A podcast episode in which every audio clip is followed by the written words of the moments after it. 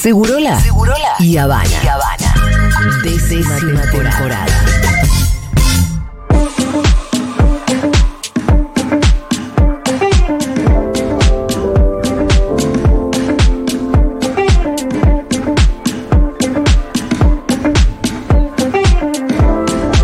Julieta, ¿estás ahí? Hola, ¿qué tal? ¿Cómo les va? Qué bien. Estaba esperando escuchar algún mensajito. Ah, perfecto. ¿Hay algún mensajito? ¿Tenemos algo? ¿La gente está ahí del otro lado o no? ¿Qué Claro, pueden decir? porque si nos sentimos demasiado solos. Claro, olvídense que estemos acá, ¿eh? No, igual solo no estamos. Después No, claro que un no, buen olvídate. mensajito si es que hay, Pau. Porque ya está en comunicación Gaby Sued, eh, periodista de la casa, conductor de Cómo la ves, uno de los mejores periodistas políticos del mundo. Puede ser. Bueno, Ah, me encantó. Esa es la actitud. Y sí, señor. Además, eh, en este mundo distópico, vamos a ser al final como el loco que, que está mirando la ola que viene del tsunami que venía diciendo, yo les dije. Eh, bueno, igual no somos pocos, ¿no? Los que venimos advirtiendo que todo esto es bastante macabro, pero sin embargo, es como estar mirando un poco un capítulo de Black Mirror. ¿Te pasa esto, Gaby? Sí, sí, es, es muy distópico. eh, y además, eh, digo, alguien que llegó diciendo que la justicia social es una aberración ya abrió la puerta para absolutamente todo. Sí. Para mí ese fue como eh, el, el eje de su discurso que más disruptivo me pareció. Sí, que- lo que pasa es que también, viste que para mí está la gran discusión de decir, che, ojo que ganó diciendo todo lo que iba a hacer, y hay Sí. otros que te dicen, no, no, en algo mintió, y es que en el ajuste lo pagaba la casta. Sí, total. Y entonces hay un poco ahí una dualidad, los dos tienen razón.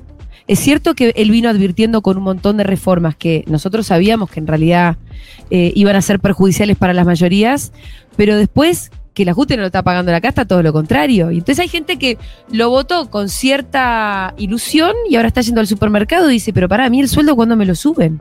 Mm. Lo que pasa es que me parece que para que se noten eh, con mucha más claridad los efectos de, de Sí. su política económica, tienen que pasar dos, tres meses. Porque hoy no te alcanza, pero quizás alguno cobró el aguinaldo y le alcanza un poquito más. Y la inflación ya era alta en noviembre. Sí. Entonces que me digas, bueno, entre una inflación de 20, 25 y una de 12, 13, qué sé yo, en un mes no sentís la diferencia. En dos, tres meses sí. Y ahí me parece que vamos a estar hablando de otra cosa. ¿De qué cosa, Gaby?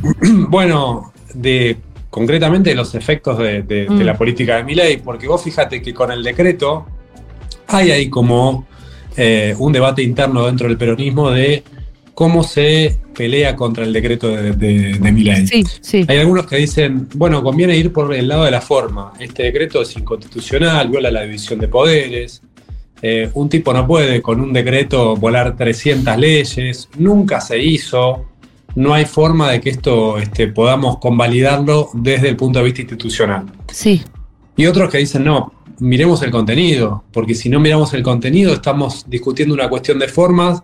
Todos sabemos que todos los presidentes, desde que se sancionó la ley de DNU para acá, 2006, han sancionado cientos de DNU cada uno en su mandato.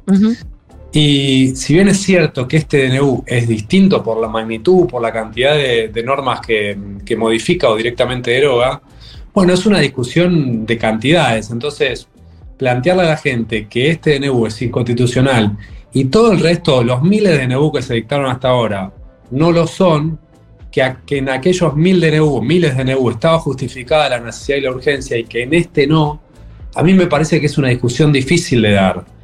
Y es una discusión. Perdón, Juli, dale. Sí, sí, no, termina. No, te iba a decir que, que un poco estaba leyendo, no me acuerdo la nota de qué colega de la Nación, acá, de, de Hernán Capielo, que dice Sí. que los antecedentes de la Corte Suprema son adversos para el megadecreto de Javier Milei. Sí, Eh, sí, es verdad hay- eso. Sí, que, que, que, digamos, la, la jurisprudencia, incluso la de ellos mismos, quiero decir, de la composición exacta que está ahora en la Corte, Rosati y Rosenkratz, eh, Maqueda y. mm, ¿Quién me está faltando?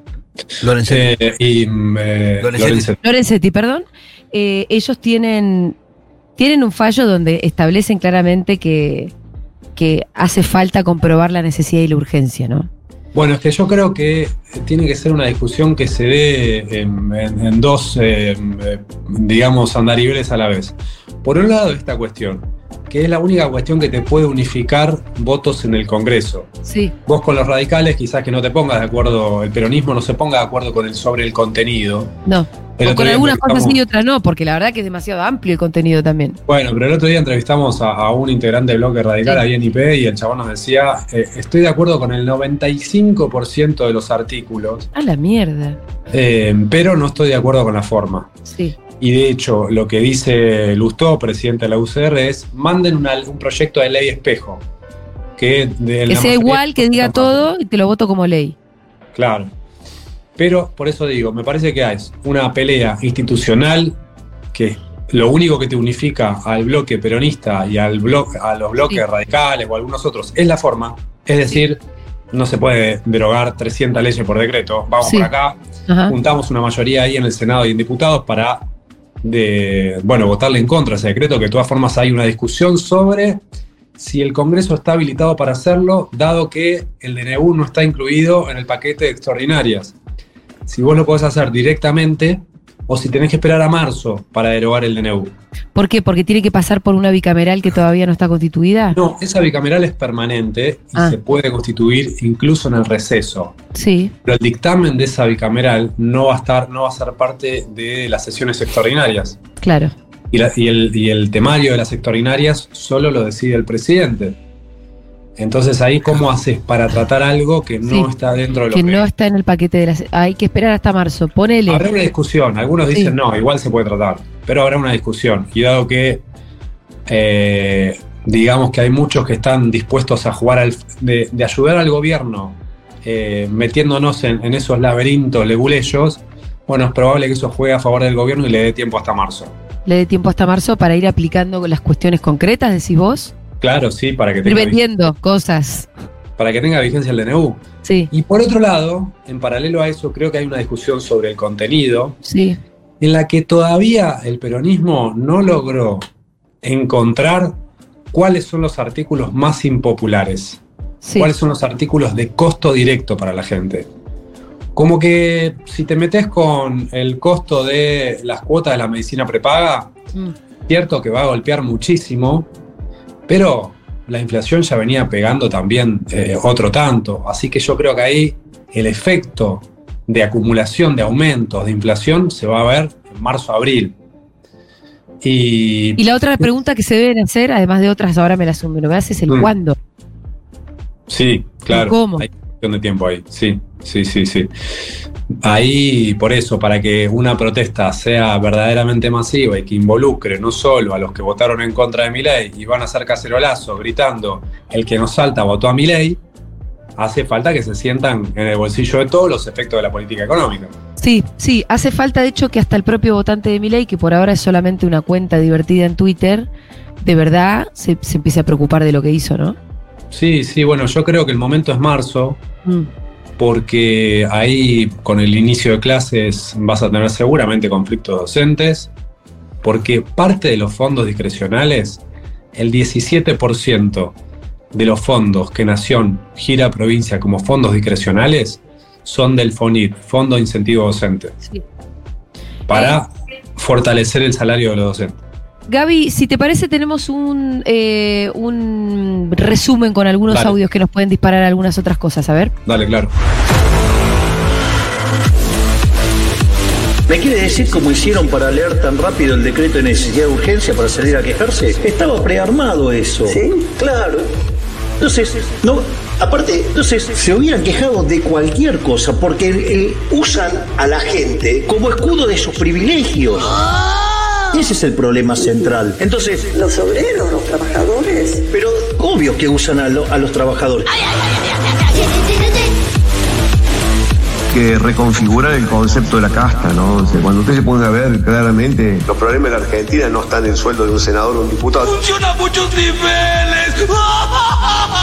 No estoy revolviendo al debate. En el medio de la pandemia yo, yo doné el 35% de mi salario durante un año. Me gané la puteada de todos mis, mis colegas, diputados nacionales que no les gustaba, que decían que yo lo exponía. Yo creo que el ejemplo hay que darlo, pero también tengo la necesidad de decir que ahí no está el problema.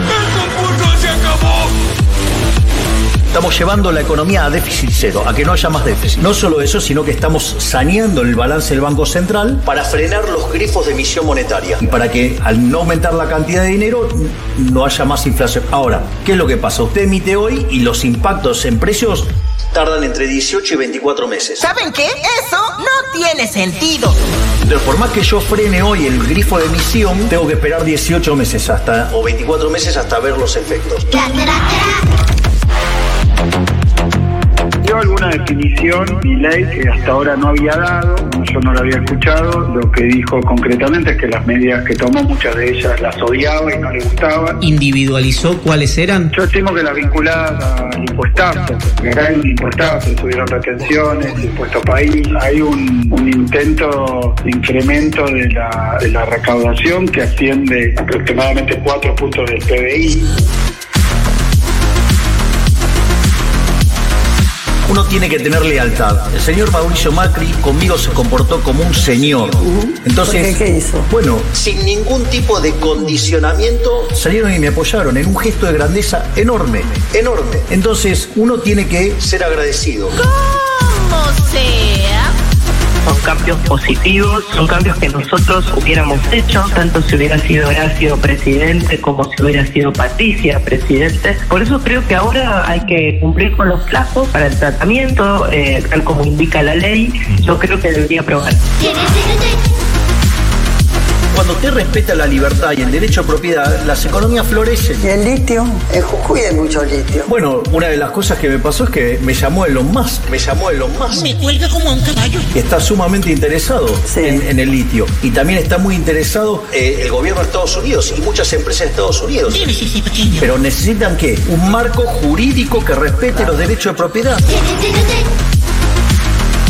En el Congreso hay una voluntad de- mayoritaria, creo, de acompañar. El DNU va a estar girando en esa galaxia de DNU, Donde no se va a rechazar, porque además me parece que el gobierno requiere y necesita que... el Congreso le dé la derecha, el camino. Ahora, También te digo, Pancho, que muchos de los temas que están planteados en el propio DNU van a tener que ser ratificados por ley. ¿Te le molesta que le digan que es loco? No, ¿No? Porque aparte la diferencia entre un genio y un loco, ¿cuál es? El éxito. La cordura, la cordura, la cordura, la cordura.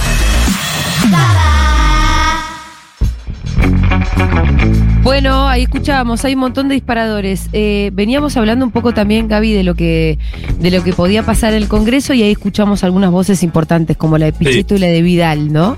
Bueno, Pichetto diciendo acá el Congreso, el DNU no va a ser rechazado, dijo Pichetto.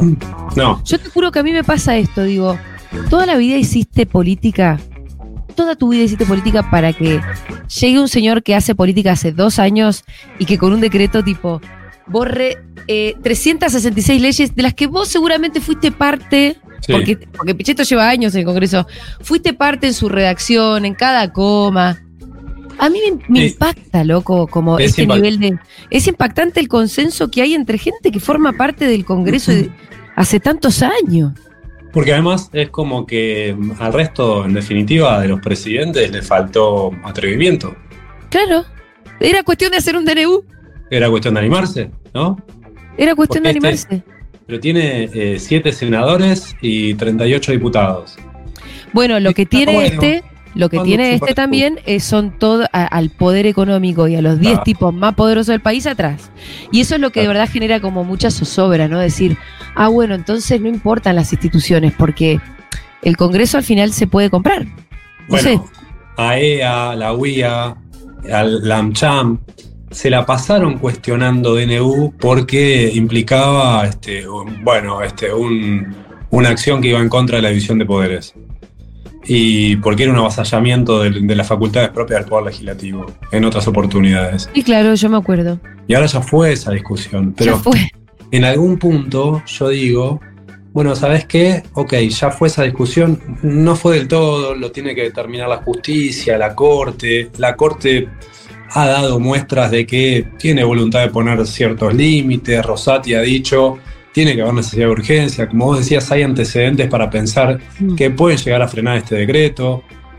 Pero me parece más interesante discutir el contenido. Sí, Me parece sí. más interesante. Eh, y en cuanto al contenido, bueno, tenés, por ejemplo, algo que legaliza el empleo en negro. Sí. ¿Cómo es esto? Bueno, si vos eliminás las multas por problemas de registración, el empleo en blanco, eh, hay además un dato que me impresionó que vi esta semana que lo publicó Dani Steingart, que es que la curva de empleo registrado, si la pones en espejo con la curva de evolución de PBI, van absolutamente de la mano. Ajá. O sea, el crecimiento de empleo registrado depende absolutamente de la evolución del DNI. Del, Del PBI. Sí, Si la economía crece, crece el empleo registrado. Totalmente, totalmente. Y esto se hacía hace décadas. No vas a Sí, sí, modificar. lo que vos querés estar, lo que vos querés decir es que es, termina siendo un mito que la flexibilización laboral va a hacer crecer la economía, es exactamente al revés. Absolutamente. Si cae la economía, va a caer el empleo registrado. No, no va a incidir la, la legislación laboral sobre la creación o no de empleo registrado, pero sí puede incidir que hayan decidido legalizar el empleo negro. Mm. ¿Qué es esto? Que si a vos te eliminan las multas por registración, el empleo en blanco termina siendo una opción que tiene el empleador. Que si quiere, te registra, si no quiere, no te registra, y ni siquiera paga un costo al momento de despedirte. Porque si vos tenés hoy un empleado en negro, el problema cuando lo despedís es que además de pagar la indemnización que corresponde, tenés que pagar multas Por, haberlo tenido en negro. y por haberlo tenido en negro. Hoy, eh, con este DNU que, que sacó mi ley, te da exactamente lo mismo. No pagas multa. Entonces, en definitiva, después, si un eh, empleador echa a ese empleado que tuvo en negro, le tiene que pagar la indemnización, que por supuesto, si no quiere, no se la paga y después irá a un juicio y bla, bla, bla. Pero no hay multa. Eso es la legalización del Sí. empleo en negro. Bueno, ahora, si el Congreso llegara a convalidar todo esto, que es lo que vaticina Pichetto, que de eso sabe, Sí. yo no sé cómo te dan los porotos a vos, pero aparte, las dos Y cámaras tendrían que rechazar. ¿eh? Depende mucho del radicalismo. Ajá. Y el radicalismo debe estar discutiendo ahora, para adentro. radicalismo sacó un comunicado del- de la Mesa Nacional que preside Lustó diciendo esta no es la forma, por DNU no. Sí. Bueno, lo que pasa es que vos decís, obvio que es más importante el contenido, que aparte es criminal, Sí. esto lo digo yo. Eh, pero tal vez el- la cuestión de las formas es la que con la que vos empezás a frenarlo. Es lo único que te junta mayoría en el Congreso. Es lo que te puede llegar a decir, bueno, pará, pará, así no, y después ir discutiendo cada cosa. Y algunas van a pasar y otras no. A, a la reta, estás parafraseando a la reta, que ese fue el título de su tweet. Así no. Y bueno, y Después dijo, estoy de acuerdo con el En casi 99%. démosle todo el país a las empresas. Bueno, perfecto. Después, Pero por ley. Claro, pero después está bien. Y además lo que tiene la ley es que además de que por lo menos ordena un poco la, la institucionalidad, es que van a tener que poner el votito en cada uno de los temas, ¿no? Levantar la manito cada uno de ellos y dejar el la huellita. Totalmente, y además la lógica de una ley es que cuando algo se vota este, y, y es sometido al debate público, eh, no es lo mismo, porque eso va a generar que los temas se instalen, Sí. que la gente sepa de qué se trata. Cuando Claro. cada cosa se discuta y se Claro. transmita por televisión, che, ah, ¿cómo es lo del empleo registrado? Che, ¿cómo Claro. es lo de las cuotas de las prepagas? Che, ¿cómo es lo de este, la ley de extranjerización de la tierra? ¿Por qué la eliminan? ¿Con beneficio para quién? Todo eso va a generar agenda que es potencialmente muy negativa para el Sí. gobierno. Bueno, hablemos de eso, de la agenda y de la opinión pública. De las cosas importantes que pasaron inmediatamente posteriores al, al, al DNU, al, eh, a la cadena nacional en la que Sí. Milei se tomó el trabajo de explicar de qué se trataba, hubo cacerolazo. Sí. Una noche, dos noches seguidas. Mm. Lo gracioso es como Milei después dice, ay, lo rápido que habrán leído el cacerolazo, que se lo robó a alguien el argumento este. Sí, a Y uno dice, pero ¿para qué lo contaste si lo contaste vos? Lo contaste Sí. vos para que entendiéramos y lo entendimos. 30 puntos, sí. Sí, sí, porque además, bueno, ahí dispone, por ejemplo, también la, la- la posibilidad de privatización de todas las empresas Pero públicas. aparte, claro, él todo lo que cuenta estaba muy clarito. Por eso salimos a cacerolear quienes salimos a cacerolear, porque se entendió. Eh, a, a vos te parece que la movilización popular ter- terminará siendo una clave? Por lo menos para que tal vez nuestros representantes en el Congreso digan, ah, no, capaz que no da pasar esto. Siempre es una clave, sí, sí, absolutamente, porque influye mucho lo que pasa en la calle a lo que se vota dentro del Congreso. aunque la, decisión final de muchas cosas sea institucional, eh, eso es un ida y vuelta que, fluye de manera permanente y que tiene eh, mucho peso, en- sobre todo en la Cámara de Diputados. Porque los senadores, este, mucho, bueno, responden a intereses de sus provincias, Sí. están más ligados a, a- a la decisión política de sus gobernadores. Pero los diputados van un poquito, este, los que están en el medio, donde sopla el viento. Y esos que no se sabe si son oficialistas u opositores, bueno, eh, puede ser determinante la, la protesta callejera. Eh, bueno, así que hay- no hay que Por todo el aflojarle. país, además. ¿eh? Sí, no hay que aflojarle. Eh, chicos, ¿ustedes tienen alguna pregunta más para hacerle a Gaby? Pitu, Fito. No, estaba justo pensando respecto de lo que decían antes de la diferencia, lo que vos decías de levantar la manito, ¿no? La diferencia entre, entre que pase por DNU o que se debata en el Congreso. Me parece que eso también eh, va a dejar bastante más en claro esto que están diciendo de esto es lo que la gente votó, ¿no? Que es un argumento que está usando mi ley, no impidan lo que la gente votó.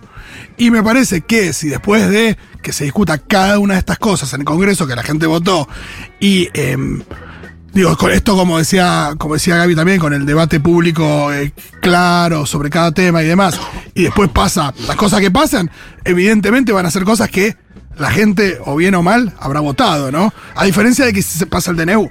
Sí, yo no sé si, si ahora, pero sí tengo una pregunta para, para Gaby. Gaby, eh, en función de la acción concreta que va a hacer eh, la CGT, que va a ir a presentar un- una objeción al DNU a la justicia.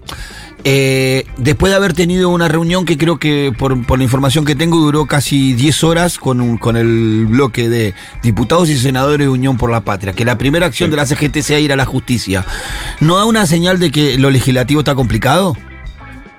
Sí, seguro, seguro que sí, sí, sí. Porque eh, buena parte de la oposición eh, se plegó a la candidatura de Milei y me parece que están en una situación en la que no, no saben cómo actuar. El radicalismo sacó ese comunicado, pero yo no sé si la mayoría de los senadores y diputados radicales te votan para derogar el DNU. Y como les decía, si esto encima va para marzo, bueno, va a depender de cómo esté incluso la inflación en marzo, cómo haya sido los meses de, de enero y febrero. Si está todo medio desbocado, ya tenés una razón más para tener objeciones institucionales, aunque no tenga nada que ver una cosa con la otra. Eh, Gaby, ¿qué, qué tenemos que esperar de esta semana? Esta semana. ¿Por dónde pasa la agenda? Hoy mismo, hoy mismo puede ser que ya manden los proyectos de ley Ah. para extraordinarias. Sí. Hay extraordinarias hasta fin de enero, al menos hasta ahora, después la puede extender si quiere. Arrancan hoy. Eh, y ahí tenés este, un paquete más de reforma del Estado, que no se conoce el contenido. Dice reforma del Estado punto uno, por ejemplo, así. Reforma del Estado. Sí. En línea con el DNU, ¿no? Sí, en línea sí. con el DNU, pero por ejemplo pueden avanzar más concretamente en la privatización, sí, de todas las sociedades, de todas las eh, sí, empresas del Estado, que en el DNU ya quedaron en la puerta de una privatización y ahora ya pueden avanzar directamente a una privatización. Claro. Y Eh, eso sería lo más relevante. Y después todas esas cosas con los otros países, ¿qué significaba esa frase que se Bueno, son signos de interrogación, eh, eh, que eliminen la doble imposición con algunos países, que promuevan las inversiones. En sí, la norma puede ser buena o mala, después hay que ver qué meten dentro de ese paquete. Esos títulos fueron muy vagos, como que no es que se entendió a dónde iba. Es habitual eso, ¿eh? Sí, es habitual. sí. Y ahí Después veremos. Exactamente en qué se traduce. Pero tenés ganancias también como algo importante, Sí. eh, que para mucha gente, bueno, va a ser un golpe. Para un sector de los empleados registrados que más ganan, pero va a ser un golpe. Y hay que ver ahí el nuevo piso de mínimo no imponible. Si es el que quedó de noviembre, que va a ser un piso muy viejo, entonces eso va a afectar a más trabajadores todavía, incluso a más de los que ya pagaban en ese momento. Y después tenés también un paquete de reforma política electoral con la eliminación de las pasos y la boleta eh, única de papel. Bien. Eh, Gaby, te agradecemos un montón eh, por, por habernos atendido en este Seguro de Habana de Urgencia de Semana de Navidad. Un abrazo Bueno. para vos. Felicidades, Gaby. Beso grande, gracias. A vos. A Mariana y, y a Valen. Dale, les mando. Beso Besitos. para todos. Bueno, muy bien. Eh, Pitufito, ¿cómo están? Pitufito, Bien, acá muy bien, acá, Pitufito. angustia. Che, eh, tengo miedo de que haya mensajes y que no los hayamos escuchado. Pregunto, porque ¿Hay no lo sé. Es pregunta. Claro que tenemos. Tenemos algunos que otros Hola, mensajes. No sé si están en vivo, pero ¿saben lo que me da rabia? Yo los estaba escuchando el día que hablaron de Globant y dije, esto va a traer quilombo. Y ahora un poco estoy no pensando lo mismo. Y me da rabia porque ese es el disciplinamiento, ¿viste? Porque vos podés no saber qué es Globant o, o qué es no sé qué carajos y ponerte a investigar. Bueno, seguro es que digo con respecto a los que salieron, al igual que mi ley, a decir rápidamente que cómo leímos tan rápido un, D- un DNU tan grande, me parece que la respuesta es eso mismo. ¿Cómo vas a mandar algo tan grande sin que tengamos ni siquiera tiempo de leerlos y que lo aceptemos así, como si nada? Eso es lo que no entiendo. Claro, Cuando también funciona para el otro, ¿no? Como para decir, no, loco. Che, acá están igual que en Crónica Anunciada. Que no están, que si no hay nadie, obvio que estamos. Obvio que estamos, ¿dónde nos vamos a ir? Claro, no es que está todo el mundo en la costa tampoco. No, no, hay mucha gente que, como ya lo vimos, ya vimos que no. No, pero- Las reservas cayeron por todas partes. Que sepan que estamos al aire. No, pero bueno, como nosotros veníamos, y, y es ya tradición de la radio que esta semana es como de receso, capaz hay gente que piensa que no estamos al aire o como lo veníamos diciendo, pero bueno. Corra- corran la bola que está, estamos al aire esta semana, sépanlo. Igual con una, un aire más o menos cortito donde comentamos la actualidad y después nos despedimos. Esto ya es la despedida. Sí, sí. Pero les decimos, sigan escuchando porque eh, tenemos un poquito de lo mejor de Seguro La Habana. Lo que va a venir eh, ahora es un perfil de Mario Weinfeld, fue uno de los oxisos del año. Eh, una de las partidas que más nos dolió, por lo menos a mí, la verdad que eh, la muerte de Weinfeld me, me pegó muy de lleno. Yo trabajé con él, me formé con él, es una de las personas que más, más admiré. Y cuando pensamos y repensamos un poco la vida de alguien como Mario Weinfeld, nos damos cuenta que ahí está el mérito, ¿no? Eso es meritocracia.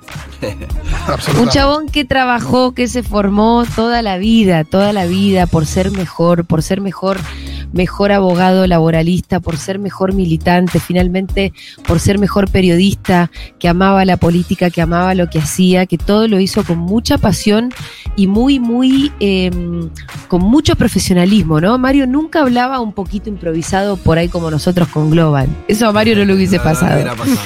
Igual no me arrepiento de nada, le digo. Eh, y después también vamos a escuchar 10 frases políticas del Diego que trajo Santi Lucía cuando se cumplió un aniversario del paso a la inmortalidad del Diego. Eh, así que bueno, se quedan, se quedan escuchando porque todo lo que viene fueron buenos momentos de este año de Segurola. Rolito, Pitu, nos vemos mañana, ¿no? Mañana, Claro que mañana a la sí. misma hora. Dale para seguir comentando esta semana tan loca que tendremos. Abrazo. Chau, chau. Chau.